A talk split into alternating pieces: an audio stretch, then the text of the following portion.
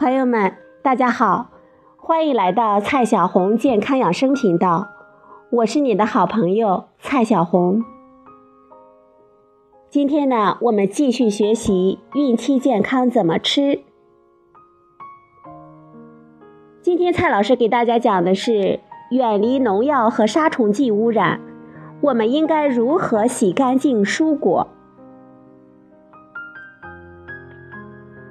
现代工业和农业的发展，使得持久性有机污染物大增，主要包括农药和工业污染。我给大家解释一下什么是持久性有机污染物。大量化学品进入我们的日常生活和食物中，其中有许多化学品在自然环境中难以被分解。通过空气、食物、水、粉尘、皮肤接触等途径进入我们的身体之后，会持续待很久，有的需要七到十年才能够被我们身体代谢掉。这些东西呢，被称作持久性有机污染物。这些持久性有机污染物在我们人体里对内分泌系统、生殖系统、免疫系统、神经系统等许多的方面都有危害，有致癌、提高心血管疾病、肥胖症、糖尿病的风险。胎儿时期是整个生命过程中最脆弱的一段时期，而怀孕的头三个月又是整个孕期最脆弱的时期。对外界污染物的抵抗能力最差，因此，应当在孕前就了解相关的信息，在备孕期间就尽量避开污染物。研究发现，生产前母亲尿液里的农药代谢产物的含量，与婴儿从出生后到二十四个月大的时候智力呈负相关。与广泛性发育障碍正相关，也就是说呢，母亲吸收的农药越多，宝宝的智力和行为发育情况越糟糕。受孕前，父亲和母亲血液中的持久性的有机污染物的水平影响新生儿的体重。此外，母体暴露在有农药的环境中，会提高一些婴儿出生缺陷的风险。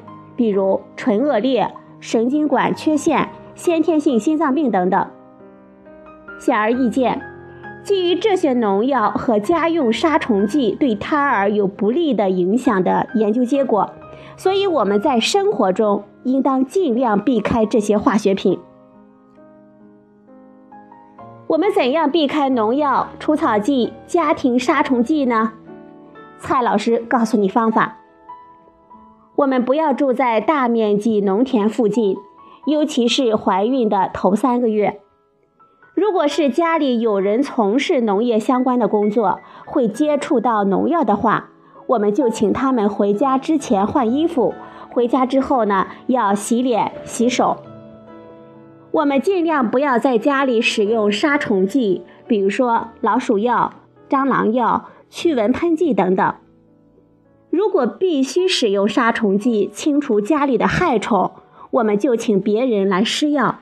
施药前呢，要将厨具、餐具都收拾起来，并按杀虫剂的说明书指示离开家一段时间。施药之后呢，开窗通风。我们要将蔬菜、水果残留的农药洗干净。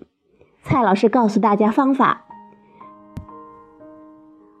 我们可以将白醋和水以一比三的比例兑好，喷在蔬菜水果上，或者是用来浸泡蔬菜水果三十秒以上，再用清水冲洗。家里呢也可以备个专门刷蔬菜水果的软刷。这种用物理的方式去除农药，效果呢也是很好的。好了，朋友们。今天呢，蔡老师给大家讲了远离农药和杀虫剂的污染，我们怎样洗干净蔬果。